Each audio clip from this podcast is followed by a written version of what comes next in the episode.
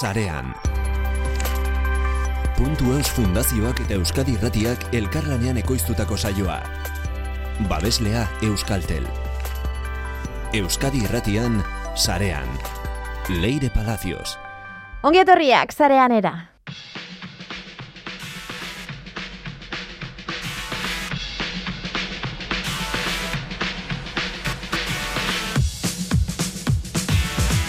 Zientzia eta teknologiarekin lotutako hainbat zita dakartza martxoak. Horietatik biri egingo dieguzo asteon. Batetik, sare, Euskarazko kultura digitalaren jardunaldia. Informazio guzti guztia, jurdana, akasuzok emango digu. Eta bestetik, bekam naukaz itzaldiak. Matematikaren ingurukoak. Piren egunean izango dira. Badakizue noiz dan piren eguna? Amaitzeko, Lorea Argaraterekin tarte berezia hasiko dugu gaur. Ingurune digitaleko Mauriziak ezagutzera goaz. Erreferenteak ezagutu nahi ditugulako. Teknikan, Aitor Castillo eta Mikel Olazabal, zarean entzuten ari zara, Leire Palacios naiz. Astera guaz. Ibili sarean.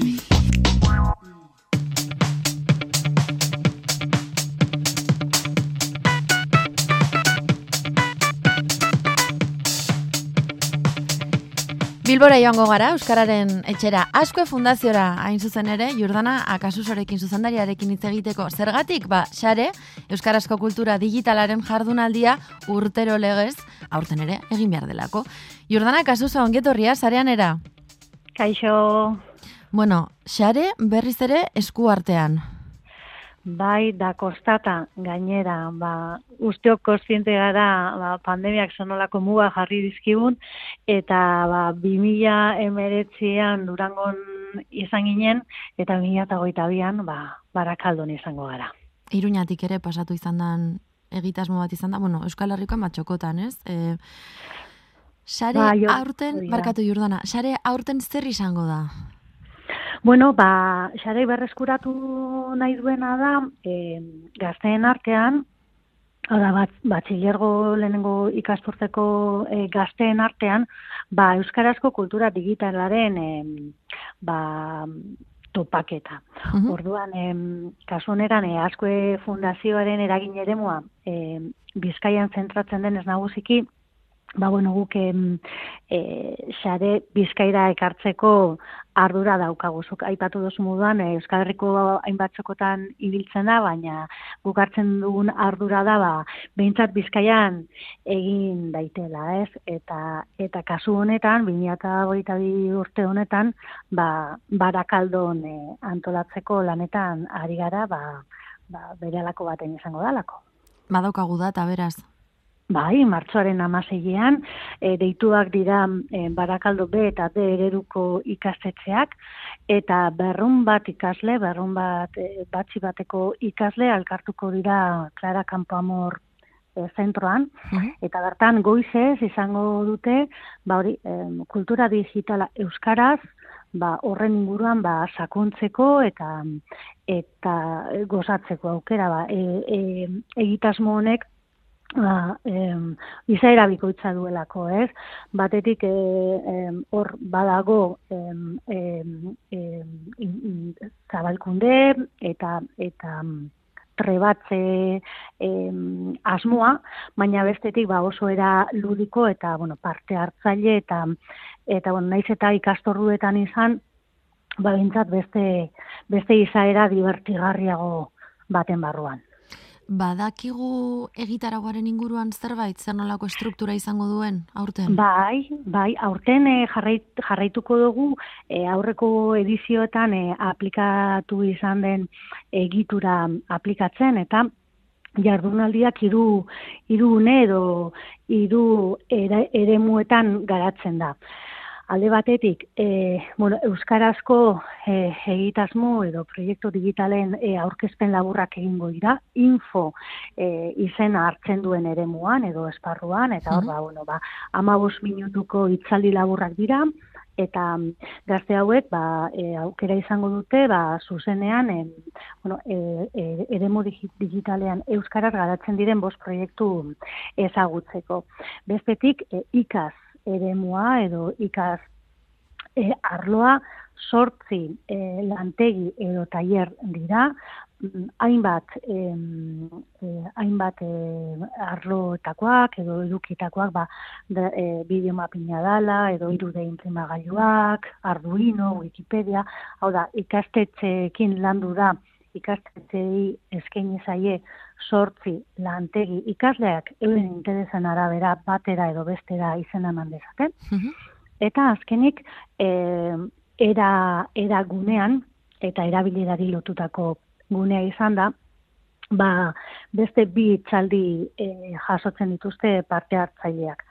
Bata, e, pribatutasunaren inguruan, e, inguruan e, zentratuta, Bai. hau da, ba, bueno, ba, e, ze implikazio daukan, ba, ingurune digitalean aritzen garenean, eta nola e, nola e, eragiten duen horrek gure pribatutasunean, eta bestetik baita ere adin horretan, eta ez horretan bakarri, baina hain garrantzitsuak diren e, harremanetan zer nolako eragina duen e, ba, digitalizazioak. ezta? Ez, bueno, ba, e, bueno, gazteak dira, em, e, euren em, harreman zarea eraikitzen ari dira, e, bueno, eurek ere e, bueno, ba, vulnerableak edo aulak izan daitezke, eta bueno, horretan ere sakontzea eta beraiekin lantza importantea edo garrantzitsua da, ezta? Era bat, Horra- era bat. Orduan, ba, bueno, e, uste dugu edo e, topaketa honek edo jardual, jardunaldi honek eskaintzen du ba, bueno, kultura digitalera hurbiltzea hiru em, bueno, e, hiru azpimarratzeko e, gune edo esparrutik informazioa dala, em, erabilera dala eta zergaitik ez ba, e, em, ezagutza handitzea ba, gustoko izan dezaketen arloetan. Ez? Eta bueno, horixe da e, sareren helburua ba, gazteengan e, kultura digital hori euskaraz kontsumitzeko eta euskaraz garatzeko ereduak eta eta adibideak ematea. Hasieran aipatu duzu, e, lehena direla, bueno, ez, e, hitzaldi txikiak, ez? Em, Bai. Aurten nor egongo da hitzaldi hoietan? Zeintzuk egongo dira?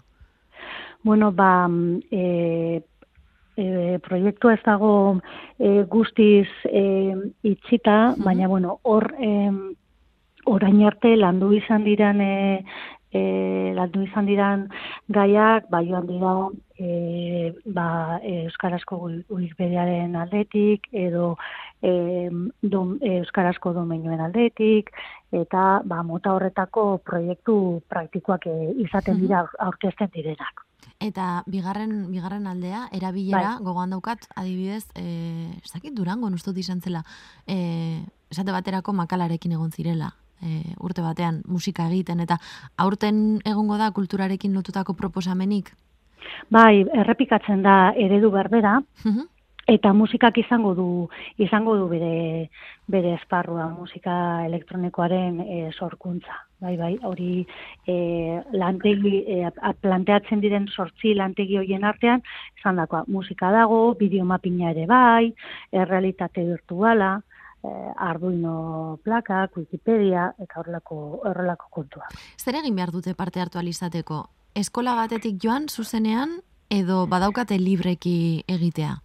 Ez, em, e, egitasmo, egitasmo hau zuzenean e, lantzen dugu tokian tokiko e, udalerriekin. Mhm. Hau da, asko fundazin, asko fundazioa eta sare jardunaldiaren e, atzean dagoen eragine elkarteak em, aukeratzen dugu kasu honetan ba gure hasieran aipatu duan bezala gure ardura denez e, hau Bizkaira eramatea guk aukeratzen dugu zein izan daiteken ba e, egitasmo hau em, on, ontzat hartu dezakeen em, e, Ingurua edo, ez? ingurua, udalerri izan daiteke edo eskualdea ere bai, Durangora hurbildu ginenean, e, gure asmoa esan bakarrik Durango herri bezala durangon eragitea, da durangaldean eragitea. Gertatzen dena da, barakaldu izatez bizkaiko e, herri popula, bigarren populatuena denez, ba, bueno, barakaldoan ja nahikoa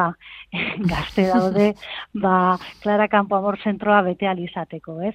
Orduan, beti lotura egiten duguna, lotura udalar, udalerri, udaletxearen bitartez egiten da, udalaren bitartez egiten da, da, kontaktatzen dugu udala, planteatzen da proiektua, eta udalak normalean lotura zuzena dauka herriko ikastetxe zarearekin. Ados. Eta horrek atea irekitzen digu e, ba, bueno, proiektua aurkezteko, e, euskara teknikarekin batera egiten da, horren ba, bueno, hor badago, ba, eskuntza, udala, asko fundazioa eta eraginen arteko elkarlana. Baina, bueno, e, zaioko entzuleren batek, mota honetako ekimenak interesekotza joko balu, ba, e, e, asko fundazio egin kontaktu egitea da, eta datorren e, ikasturterako e, planteatu genezake, ba, bueno, bizkaiko zein beste sonaldean, sonaletan egin daiteke.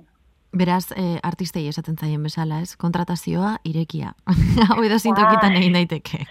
Bai, bai, baina bai da egia, ba, bueno, azkenean e, ikas, e, ikasorduetan garatzen denez, ba, e, ezinbestekoa da ikastetxeekin koordinatzea. Eta gainera, e, topaketa honetan, hainbat gazte e, e, aldi berean alkartzen direnez, ezinbestekoa da ba, udaletxeek dituzten ba, azpigiturak erabiltzea. Orduan, bai da egia, ba, bueno, ba, e, zutabe ezberdinetako ba, egitasmoa dela, ez? Hezkuntza komunitatea dela, udala dela, eta kasu honetan, ba, bueno, sustatzaile, ideiaren e, sustatzaile, ba, asko fundazioa eta eta eragin elkartea. Ikaragarria berriz ere egin alizatea, xare, ez da? Den beharrezkoarekin bai. gainera. Bai, gainera, ba, bueno, e, bi urte itzaron ondoren, e, ba, bueno, oso gogotzu, ez? E, jakinda gainera, ba, e, antolatu den tokietan, ba, parte hartzaileak ba, oso oso e, gustora e, irten direnean, ez? Edo oso ondo baloratu dutenean, ba, ekintza honetan e, parte, parte hartzea. Ba, bueno, gure aldetik, e, jarraitzeko gogoa, baina egia esan azkenengo bi urteak e, ez dutela bat ere errez, errez jarri. Batez ere horregaitik ez, ba, azkenean topaketa bat da, eta ja, topaketa sari garenean, ba, e, pertsona kopuru eta sari gara eta hori izan da kasu askotan ba, marragorri potolo bat, ba, azkenengo ba, bi urteetan. Ez da baloratu streaming bidez egitea inongo momentutan, edo ez dauka zentzurik agian, ez? Ba, egia esan, e, maiganean ere e, egon zan gaia da, baina bestalde batetik ere oso konstiente egintzezan, em, eta batez ere eskuntzari dagokionez, e, gaztek em, online edo streaming bidezko eduki gehiegi izaten ari zirela, ez? Eta mm nolabait, bueno, ba, zegoela beharra, bazakite, urbilean edo aurrez aurre egoteko eta bueno, hori ere garrantzitsua da, zentro ezberdinetako gazteak e, leku mm, berean elkartzea, eta bueno, ba, e, bueno, esperientzak trukatzea, eta e, ez dakigu, ba, beste mota bateko bizi esperientzia bat eskaintzea, ez? Eta esan dakoa, bai, mai gainean egon za, bueno, e, badago aukera hau, e, eran e, virtualean e, egiteko, baina, ez genion horrenbesteko zentzurik ikusten, bueno, ikusita ba, aurreko edizietan ba, ze harrera ona izaten ari zen, ez? Eta obest, obetzi genuena izan zen, bueno, itxaron dezagun, ia baldintzako bera egiten duten, eta, eta, eta apustu egingo dugu aurrez aurreko ekitaldia garatzeari. Ba, ea, ba, zelan di joan, ilusioarekin, martxoaren amalauean esan dugu, ez? Bota data berriz ere. Amasei. Martxoaren amaseian, hori da. Martxoak amasei, eklara kanpamorren, marakaldon. Bai, hori da. Bantxe izango dugu zita. Sare Euskarazko Kultura Digitalaren jardunaldian. Jordana, kasuzo eskerrik asko gurekin egoteagatik. Zeuri leire. Sarean.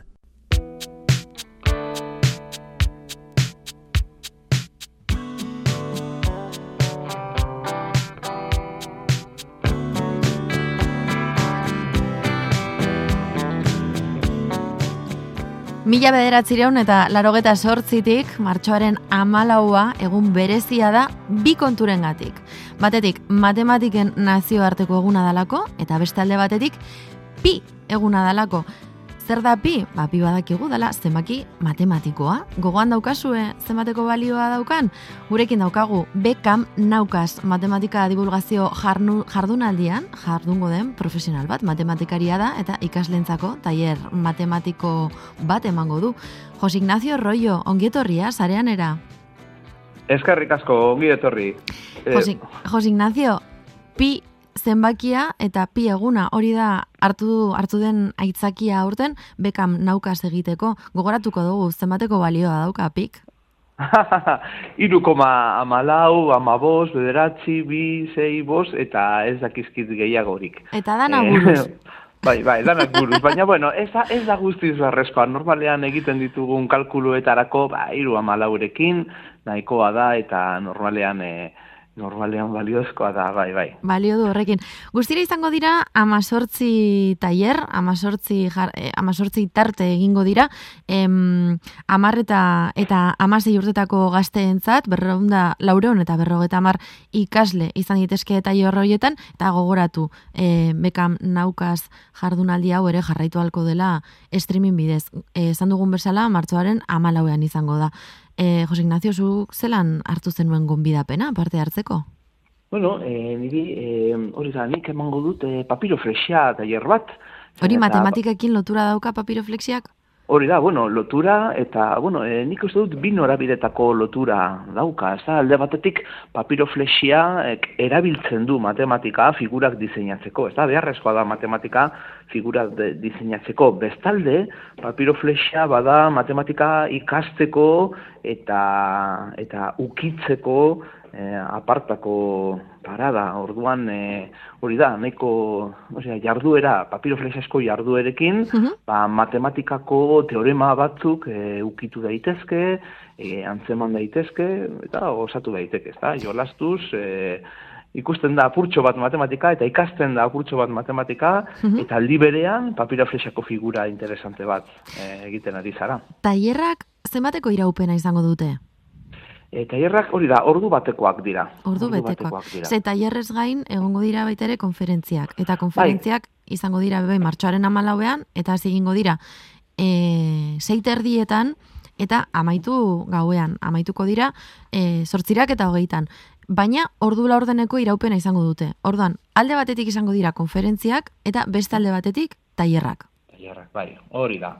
E, hori da, eh, goizez, e, tailerretan, hori da, hainbete, hori da, ikastetxetik etorritako jendearekin e, egingo dira, eta eta arratzaldez, e, arratzaldez leku berean, hori da, bizkaia aretoan, bai. egingo dira, inbat itzaldi, itzaldiak, badira, hori da, estiloa bada, e, laburtxoak izatea, hori da, amabost e, minutukoa bakoitza.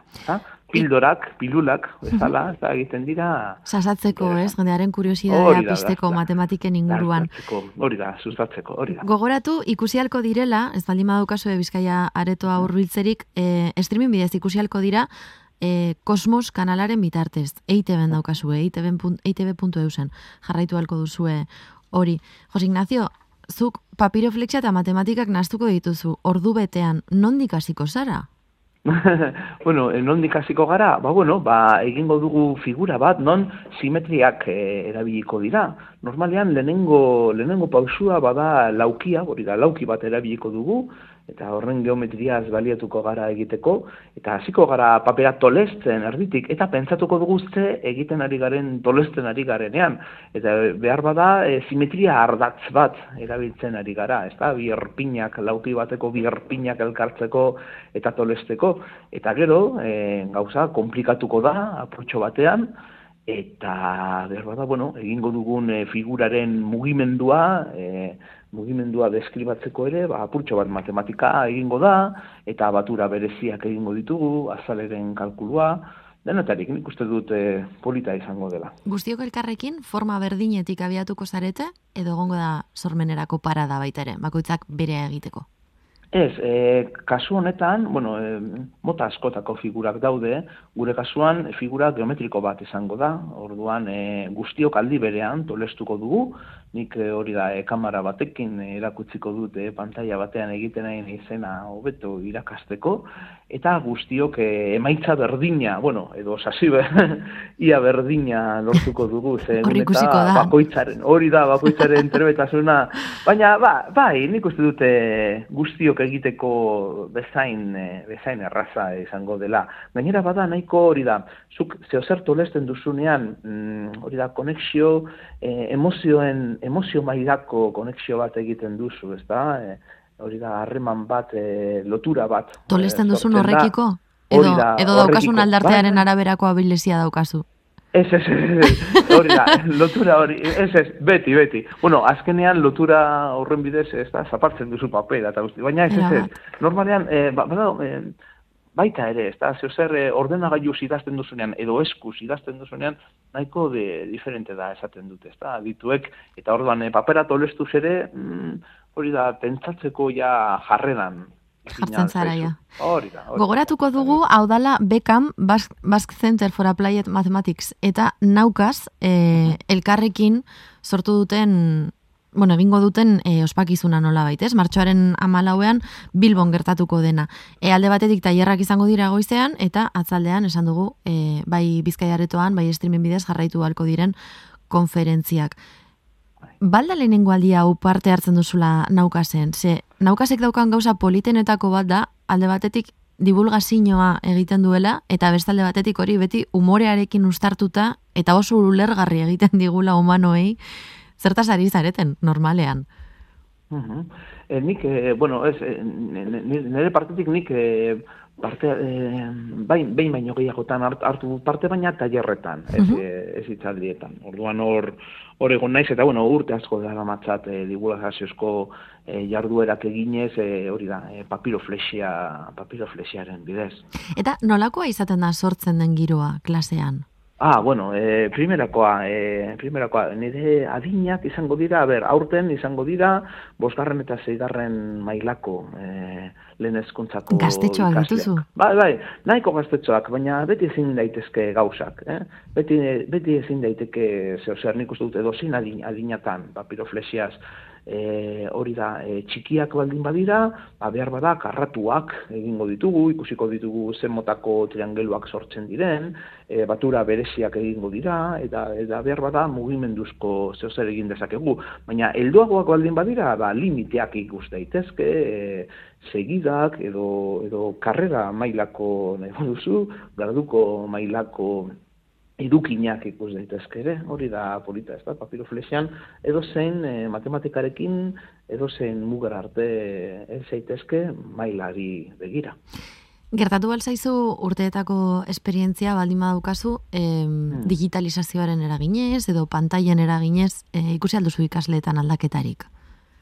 Ikasleetan aldaketarik? Zure tailerretan, bai, bai. Nik ikusten dut, nik ikusten dut, e, hori da, mm, baloratzen dela, edo harri duraz, ez da, hartzen direla, hori da, zuk, zeuk eskuz egiten duz, dituzun gauzak.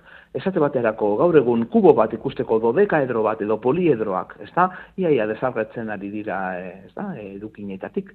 Baina hori da, gauza bat da, zuke pantalla batean ikustea, Wikipedian dituzu, hainbat grafiko, ez da, dodekaedro bat zer den, gainera biratu dezakezu saguarekin, ez da, klik, zaguz, e, klik eginez, baina ez du e, hori da, hori egitea eta eskuz, ez da, zeuk e, poliedro bat eskuan hartzea, ukitzea, bulta emotea, ikustea nola angeluak, nola e, montatzen dira batak besteen gainean, zergatik dira batzuk handiagoak, txikiagoak, e, ba, ez du zerikusirik, eta are gehiago zu zeuk egiten baldin baduzu.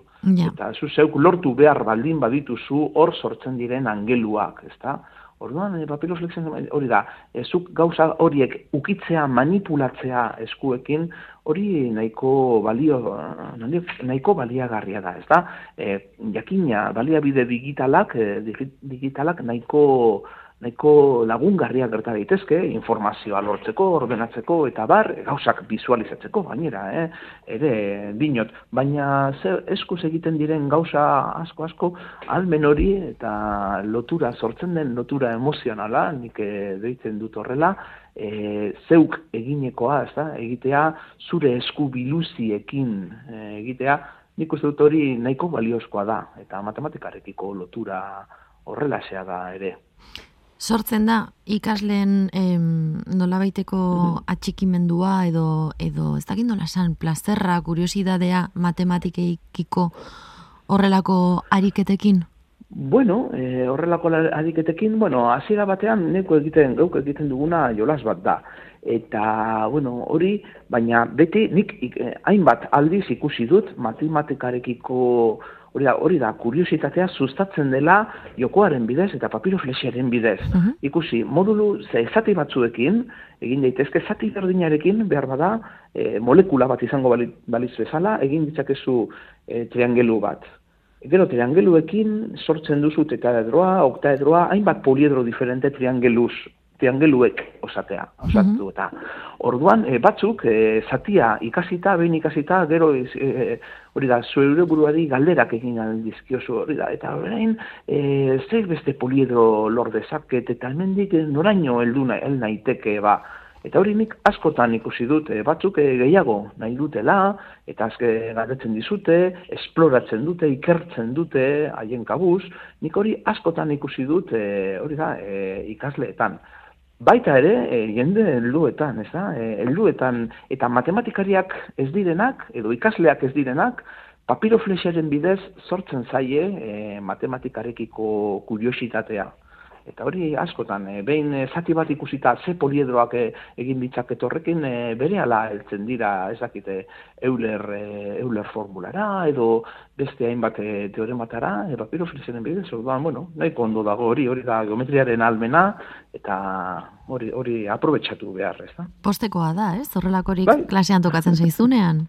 Bai, bai, bai, benetan, benetan atsegina da, hori lantzeaz, eta nik, nik, badakit, e, badakit eraginkorra dela horretan, ik eman ditut ere batzutan, ez da, e, beste batzutan eman ditut e, lantegiak ikasleentzako, irakasleentzako uh lantegiak e, papiroflexia erabiltzeko eta eta batzuk esaten didate, ba, benetan erabiltzen dela, erabil daitekela belan, eta bueno, ba, Hori da, bueno, beste baliabide bat da, asko da. Beste baliabide bat, baina beharrezkoa, ez? ikustea matematikak lurra hartzen nola bait, eta funtzionalidade jakin bat daukatela bai, gazteentzat, ez? Zezarri askotan bai. eskuntzan irakasten digutena da, nahiko kako txartean bai. esango dugu, abstraktua edo, edo erabilera argirik gabekoa. Bai, bueno, kasu horretan, bai, kasu horretan gainera, paperato e, gelan, paperato lezten edizarenean, guztiok hartu behar dute paperato lezteko e, zaila da izkutatzea, ez da, zuk behar da arroioa botatzen edizarena edo arbelean e, idazten ari nahi zenean, zeo zer, ba, bueno, zuk e, hori da, e, simulatu dezakezu lertzen ari zarela edo entzuten ari zarela, baina benetan badakit nor daki, ez da, non, zagon, non dagoen zure, zure burua. Baina, papiroflexia papera hartzeko eta tolesteko esaten baina dut guztiok egin behar dute eta guztiok egiten dute gustora eta benetan parte hartzea e, ia beharrezkoa da eta zaila da izkutatzea, ez da? Mhm. Hori ez egiteko, horregatik, ba, bueno, nik uste dut beste, beste posibilitate bat da, eta batzuk hori da, e, motivazio e, bezala ikusten dute hori, ez da? Eta hortik sortzen diren gero esperimentuak edo, bueno, e, hori da, kuriositatea sustatzen du eta ondo. Hori da lortu behar dena. Jose Ignacio, zuk non, non ematen duzu klase normalean? Klase, nik banaiz e, Euskal Herriko Unibertsitateko e, matematika irakaslea. E, zientzia fakultatean ematen dituz asko. Eta matematika karreran ematen duzu klase? Bai, bai, matematika karreran, ez baita fizika karreran ere. Eta nola heltzen gara unibertsitatera matematika mailari dagokionez? E, nola heltzen da? Nola heltzen gara matematika mailari dagokionez unibertsitatera? Maia honarekin, txarrarekin, kostatzen ah, zaigu matematikak hartzea? Nola altzen gara uh, orokorrean, ez da, bai. guztiok, dinosu? Bai. Ba, bueno, ba, e, bueno hemen e, karrera da altzen direnak, ba, nik, uste, nik esango nuke, ba, jarrera honekin, e, hori da, azten direla, eta, eta hori, maila, bueno, e, behar dena gutxienez, ezta? E, azken urteetan eskatzen den nota matematika karreran sartzeko, baita fisika karreran ere, ezta?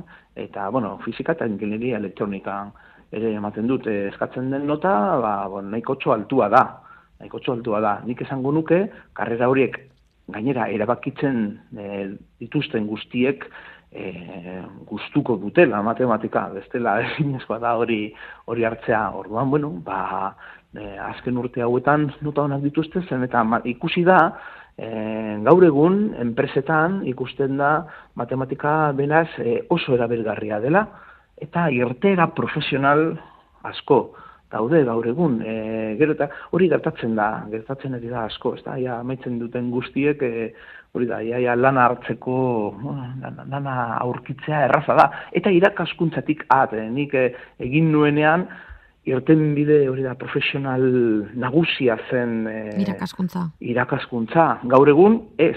Matematikak ikasita gaur egun hemen asko hitz egiten dugu zientziaren bai, bai. ez bakarrik divulgazioa, zientzia eta teknologia, bai, bai. baizik eta baita ere animatu nahi ditugu ikasleak eta eta mm. kontziente garelako emakumezkoei asko kostatzen zaiela horrelako karreter, karre, karreteretara, ez, mm karreretara, salto egitea, eta eta animatu nahi ditugulako, orduan horrelako gauzak entzutea positiboa da, ez? E, geroz bai, eta bai. aplikazio gehiago daukatela matematikek bai, edo zein bidetan.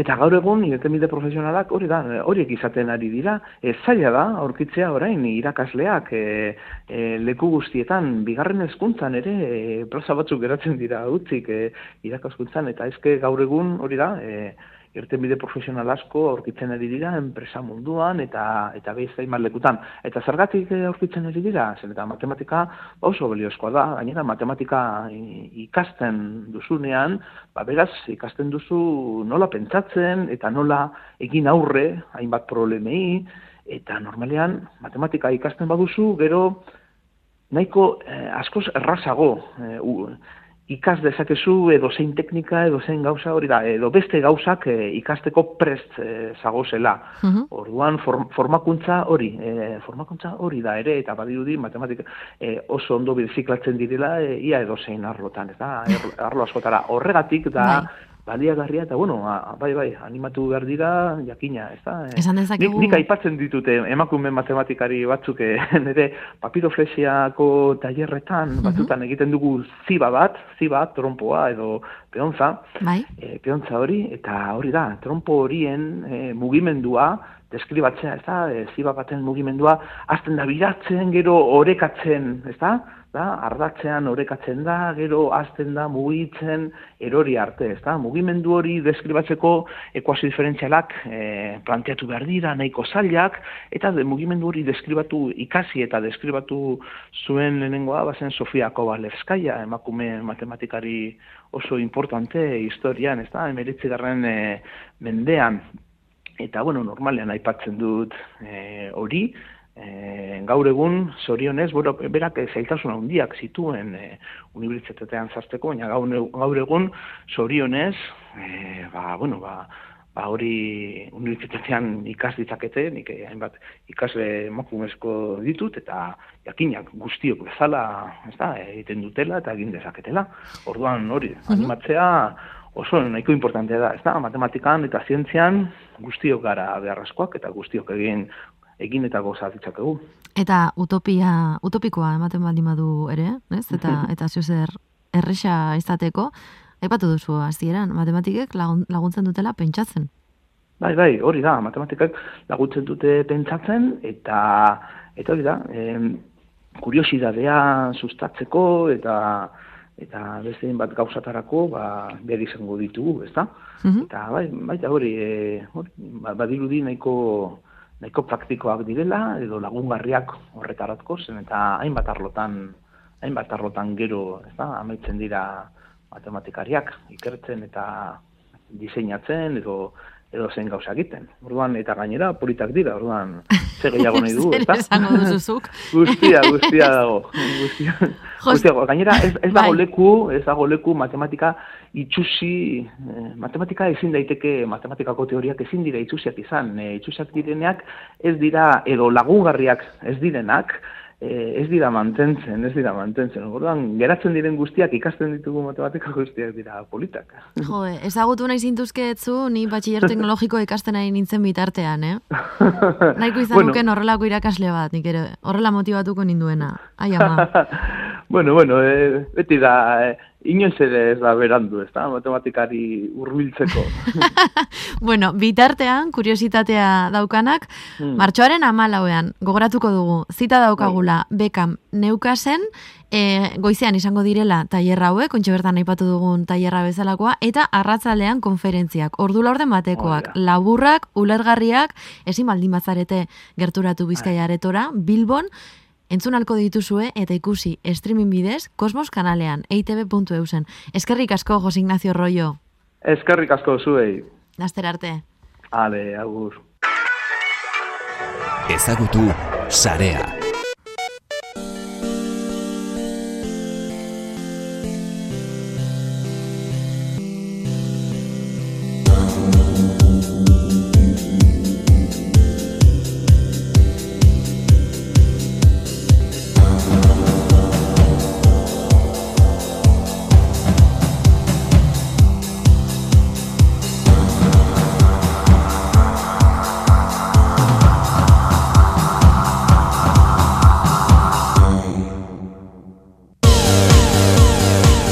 Dantzan jarri zarete, ez da? Mundu guztia buruarekin, gora eta bera, alboetara, badaki guztar da, torren kanta hau jartzen dugun bakoitzean. Lore argarate, ongietorria, zarean era? Hori, hori, leire, eskerrik asko, eskerrik asko. Egan beti azten garela martxa unarekin, ez? Eta, eta hola sartu alda, e, sartu algara beste gai batzuetan, ez? Olako musikarekin azita. A ber, zuk jarri diguzu guri musika urte askoan, eta guk zuri musika jartzen dizugu irratian, ikusten? Hori, hori, hori, oso ondo, leire, eskertzen dizuet. Bueno, a ber, e, egin behar dugu zure, zure tartean, zure kolaborazioan girotropiko bat. Hemen bai? eta denboraldia amaitu bitartean. Bai. Eh, Zergatik, Lorea? Zer egin behar dugu? Bai, azken aldian, eta nik uste titzuen genuen lapizka, zelan, en Maurizio Aldeiturriaga badak izan dela hemengo pandero jole, ez, oso, oso famatu, oso pertsonaia, oso guretzate referentea ez leire, eta asko gustatzen zaiguna. Bai. Orduan, azken aldian ere gabizua kontzeptu horrekin, ez? Eh? Zenbat Maurizia daude Euskal Herrian, zenbat Maurizia, ez? Bai, pixkat, emakume, eh, ba bai, ba, pertsonaia izan direnak, ez pixka bat, ba, zerbaitetan berrikuntzak egin dituztenak, ez edo zerbaitetan pixkate brillo, brilloa eman dutenak, ez? Eta orduan hor basurekin hitz egiten esan, no, jo, ba, Maurizia pilo bat daude mundu digitalean. Eta mm ba, batzuk ezagutzen ditu, baina beste batzuk ez ditugu ezagutzen. Eta beti hitz egiten dugu zein garrantzitsua den erreferenteak ematea, ez? Eta eta ere bai, ba, profesio desberdinek ikustea, gero niri asko gustatzen zait, historian pixka bat arakatzea edo kontekstu hori lortzea ba, gaur egungo berrikuntzak ere bai ulertzeko, ez? Ba, gaur egun ba, wifi daukagu ez dakiz bai, baina hori nundik dator, ez? Mhm. Orduan, e, e, bai, zareaneko satitxo honetan egingo duguna da, ba, Maurizia digitala pixkat ekarri, ezagutu, eta eta ikusi, ba, ze, ze asmakuntza egin zituzten. Mhm. Ze ondo, Lorea, ba, a ber, utzi gaituzu, jaiparekin oso goian. Bai, bueno, nik uste dut askok jakingo duzuela zeinekin hasiko nahi zen. Ze, e, niretzat, e, ba, bueno, zentzu guztia dauka emakume honekin astea, e, eta espero dut gehienok e, ezagutuko duzuela, edo hori espero dut bai, e, nago hitz egiten e, Ada Lovelace buruz, ez? Uh e, ziur nago asko ezagutuko duzuela, eta zergatik esaten dut pertsona honekin hasi behar garela, ba, bere izan zelako ba, lehengo emakumea, ez, em, esan behar dugu, lehengo emakumea, ez, lehengo pertsona algoritmoetan pentsatzen hasi zena. E, algoritmoak, zer dira algoritmoak, leire, zer, gaur egun edo non dauzkagu algoritmoak, ez? Askotan hitz egin dugu algoritmo hori buruz, baina, bueno, hola, labur, egunero. labur, egunero, baina labur biltzeko horrela askar eta errez, e, algoritmo bat izango zen azkenean, errezeta bat moduan, ez? E, instrukzio batzuk, zeinak zerbait eman da, zerbait aterako duten. Hau da, e, ordenagailuari ematen dizkigunean e, aginte batzuk, horiek algoritmo bidez ematen dira. Vale? Ulertuta. Orain bai, arte algoritmoa zer den ulertzen ez zuen arentzat, ontsa bertan eman diguzu definizioa. Bueno, instrukzio batzuk, bai. Ada Lovelace izan zen algoritmoetan pentsatzen lehena. Bai, eta nondik datora guztiaz, nola? Orduan, or, or, duzu momentuan ordenagailurik zegoela, ez, ez zegoen ordenagailurik, e, ez da gutxiago ere, orduan. E, Ada Lovelace izan zen Lord Byronen alaba, sala tipo bat, ba, nahiko, ez, ba, holan, e, oso letretako esango genuke, ez leide. bai, on, ondo esan da da, hori. eta gero, ba, eta gero zeukan eh, ama bat, ez, aristokrata, aristokrata ingles, ingles bat zana, eta ama zegoen oso obsesionatuta eta asko, asko, asko gustatzen zitzaien, ba, matematika eta astronomia. Orduan, zeuskan, ba, aita bat alde bateren zuten zela, eta ama beste aldero zuten zela, ez? Eh, zan behar dugu ere bai, e, ada, ada loblei sumetan oso, oso ume gaixoa izan zen, hau da, asko gaixotu izan zen, eta denbora asko pasa izan zuen e, oean, ez? Eta orduan honek zer ekarri zuen, ba, asko irakurri eta ikasi zuela. Eta bere ama pasionatu honek pizka bate bultzatuta ere, ba, ba, musika irakatsi zion, frantsesa, hau da, e, hizkuntzak erakutsi zizkion, eta formazio zientifikoa izatea oso amarentzat oso gauza garrantzitsua zen. Bai. Orduan, e, erabiltzen zuen ere bai estimulatzeko, ez? E, bere alaba gaixo zegoenean, ba, bueno, horrelako jakintza eta kuriosidadeak ba erakutsiz, e, lortzen zuen, ba, pixkat kuriosidade hor, kuriosidadea hor egotea. Eta laba ondo zegoenean, hau da, oetik altxatu altxatu alzenean, e, guk ditzen dugu learning journeys, ez? E, egiten zituen ikasketa bideiak, eta juten ziren Inglaterratik gauza desberdinak ikustera, ze ama hori oso apasionatua zan orduan juten ziren, ba, beitu, egin dute... em, zelan da bat, etelak egiteko makina bat, zein automatikoa dan, eta egin dute ez dakiz zer e, e, berrikuntza, eta, eta bueno, e, juten ziren gauza hauek guztiak ikustera. Honekin zer esan nahi dut, ba, bueno, eukizituela, bi, ez, bi, jakintza iturri etxean, bueno, aitataz ez dugu hitz egingo, gero kristonak liatu zituen, baina, baina holan, como bi, bi gauza desberdin, ez, Bai. eta, eta, eta amak eukizuen holan insistentzia asko bere kuriosidade hori asetzean, ez? E, gero behar dugu, esan, ez ba, bueno, ez, kontekstu oso egokia eukizuen honetarako. Privilegiatua ere nolabait, ez? Privilegiatua, bai, baina gero hemen zen irionik grazia egiten eta adibidez, bere bizitzan e, garrantzi asko izan zuen pertsona izan zen Charles e, Babbage dalzela ba, matematiko bat, ez, eta matematiko honek e, asmatu zuen kalkulatzaile mekanikoa, bale? funtzio numeriko batzuk kalkulatzen zituenak. Ados? Eta adak nun ezagutu zuen e, Charles hau? Ba, jai batean leire. Jai batean? Ada, adak zeuzkan amazortzi urte.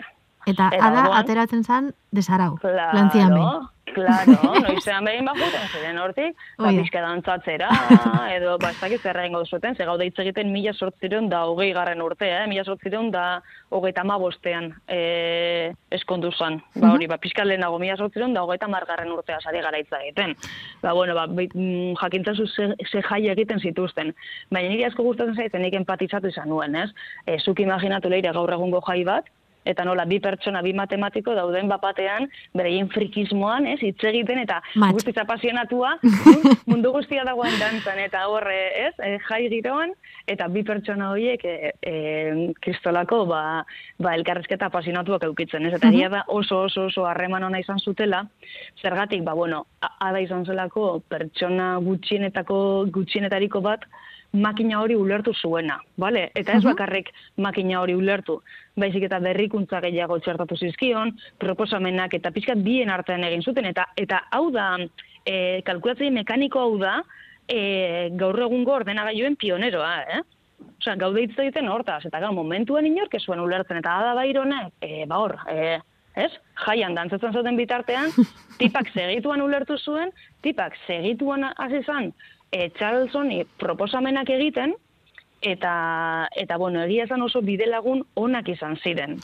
E, gero esan dudan bezala, ba, bueno, eskondu egin zan, hortikan aurrera. Pertsona horrekin ja- eskondu zen edo beste batekin. Ez, ez, ez, hau zen bere laguna, bere kolegi frikia, eta ba, juten ziren jaietara, eta hitz egiten zuten beraien gauzetaz. Lorea, baina guazen Eta- testinguratzera apur bat, eh? Bai. Hemen Euskal Kuadrillan botean nork daraman eta zenbat geratzen den botean ez dakigun bitartean, Adalo Freiz jai batera joan zan eta ulertu zuen kristoren makina. Zelan funtzionatzen Hori da, zuen. hori da, hori da. Eta e, ulertzeaz gain, e, Charles honekin egin zuten izan zen, ba, proposatu gauza gehiago, eta orduan bien artean hasi ziren sortzen, ba, ba, gaur egungo ordenagailuak edo ezagutzen ditugunak, ez? Bai. Eta gero hemen dago beste kuriosidade bat oso oso, ez dakit, bai, niretzat ikusgarria da, segia da, beti itzalean egon den emakume bat dela. Bale, mm gaur egun, pasatu dira, ez dakizan bat urte, eta orduan gaur egun hemen ari gara berataz hitz egiten.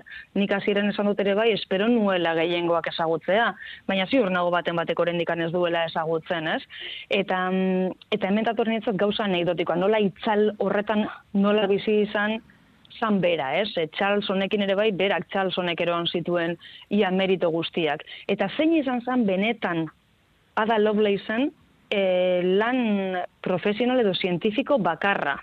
Ba, leuk egin zuen lan bakarra, eh, eske fuertea da, esatea lan bakarra. Uh -huh. e, zen, mila sortzen da berrogo bian, e, scientific memoirs dela e, e, da, e, aldizkari bat, e, bertan, e, e, ingenieri italiano baten artikulua itzultzeko eskatu zioten. Hau da, itzulpen lan bat egin behar zuen aldizkari e, zientifiko horrentzat, ez?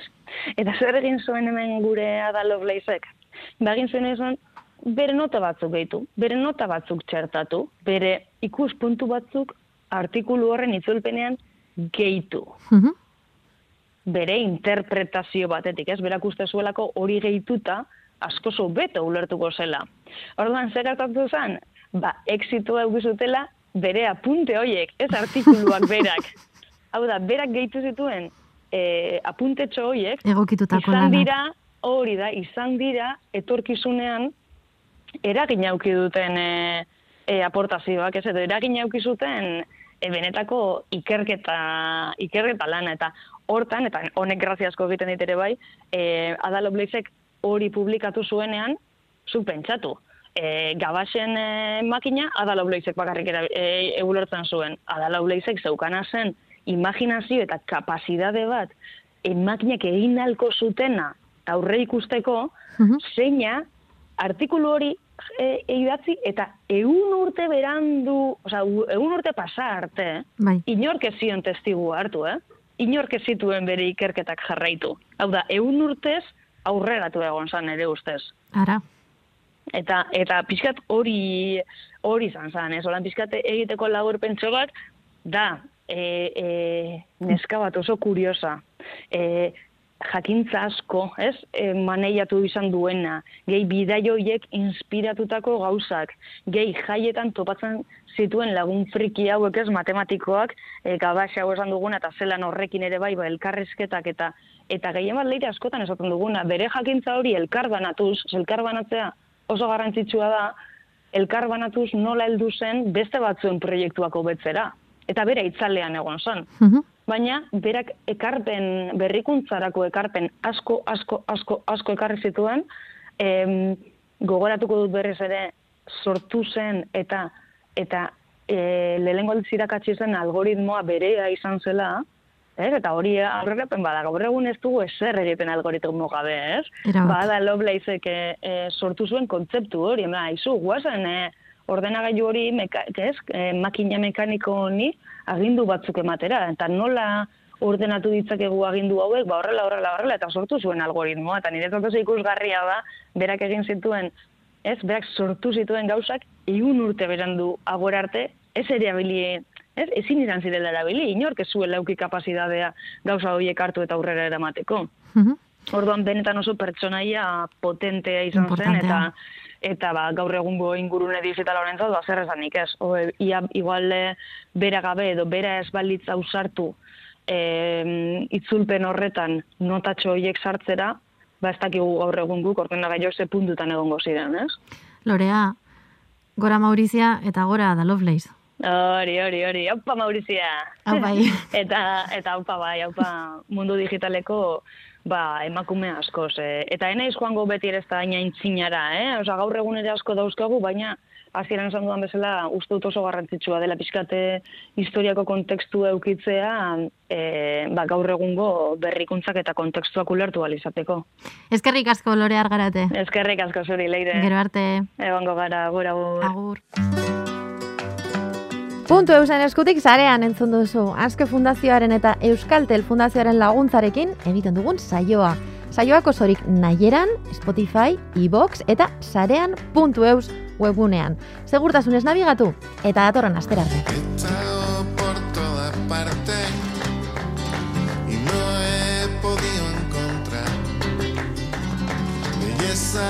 como la tuya en Francia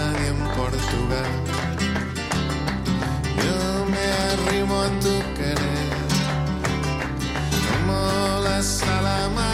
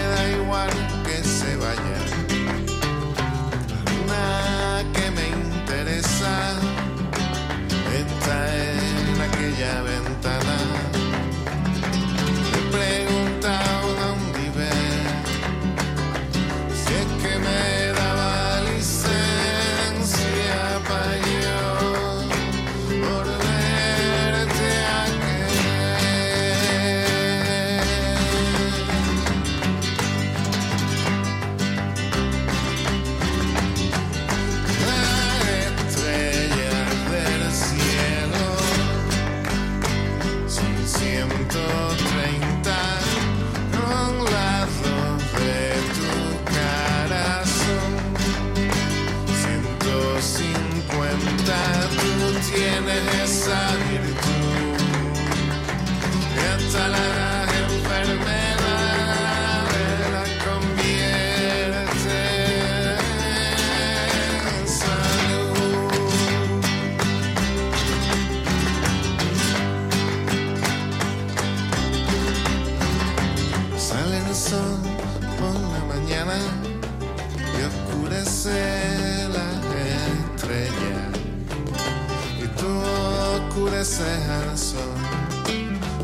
sale a la puerta.